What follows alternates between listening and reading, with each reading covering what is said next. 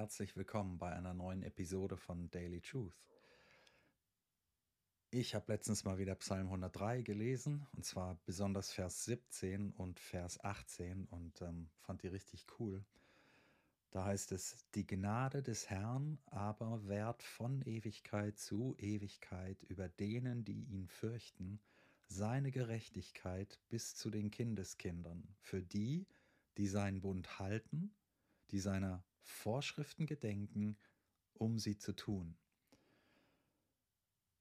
Wir gucken uns zuerst den Vers 18 an, ja, die seinen Bund halten und seiner Vorschriften gedenken, um sie zu tun. Ähm, da sehen wir oft nur diese Gebote, die wir halten sollen und dann versuchen wir das und dann schaffen wir das nicht. Aber zu diesem Bund gehört ja auch, also wir sind gerade im Alten Testament, wir sind äh, bei David, ne, wir sind bei diesen ganzen Sinai-Geboten. Und dazu gehört ja auch ausdrücklich, dass, wenn ich einen Fehler gemacht habe, es ein Opfer gibt, mit dem ich das wieder in Ordnung bringen kann. Ja, das ist ja Teil des Bundes. Teil des Bundes ist nicht nur, dass ich gehorsam sein soll, sondern Teil des Bundes ist auch, dass ich die Möglichkeit habe, wenn ich ungehorsam war, das wieder in Ordnung zu bringen. Ja, und diesen Bund soll ich halten.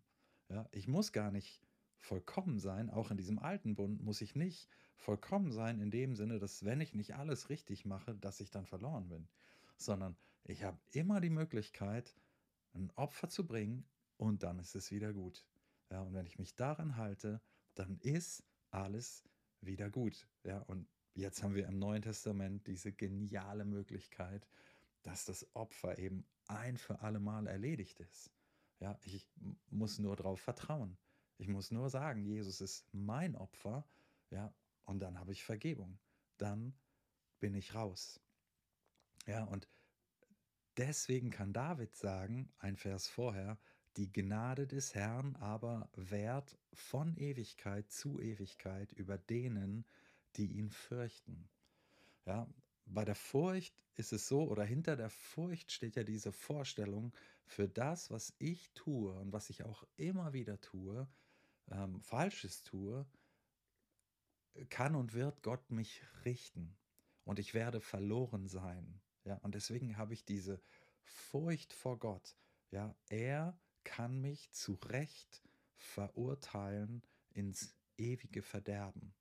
Ja, und das im Hinterkopf zu haben, das macht viel aus von dieser Furcht. Das ist diese Furcht. Gott darf mich richten und wird mich richten. Ja, und, und das muss ich immer im Hinterkopf haben.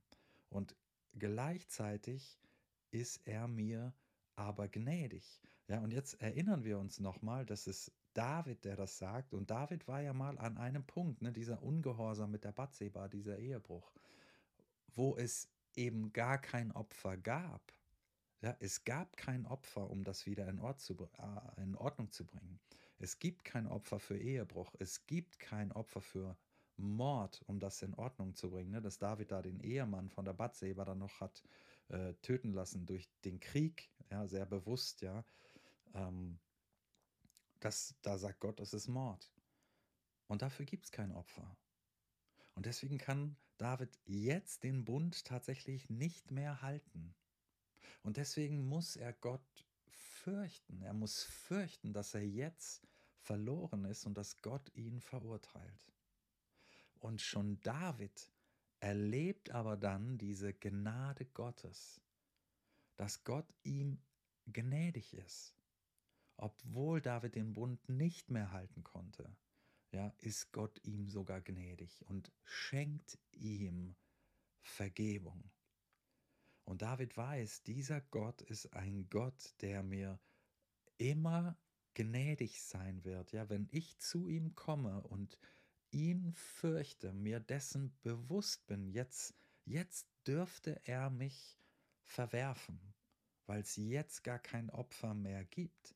Selbst dann ist dieser Gott gnädig.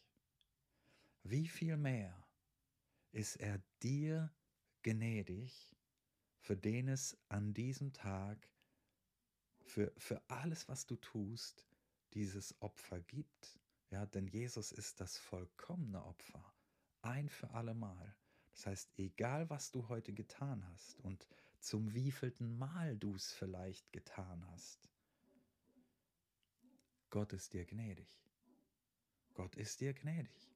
Von Ewigkeit zu Ewigkeit ist Jesus dieses vollkommene Opfer ein für alle Mal. Und du darfst wissen, wenn du das jetzt morgens hörst, egal was du heute tun wirst, Gottes Gnade steht über dir. Ne? Wenn du dieses grundsätzliche Urteil über das, was du tust, akzeptierst, ne? wenn du Gott fürchtest als der, der dich eigentlich verurteilen könnte, dann darfst du in dem Moment wissen, er wird dir gnädig sein. Und wenn du das abends hörst, dann kannst du zurückgucken auf den Tag und darfst wissen, Gott ist gnädig über all dem, was du tust.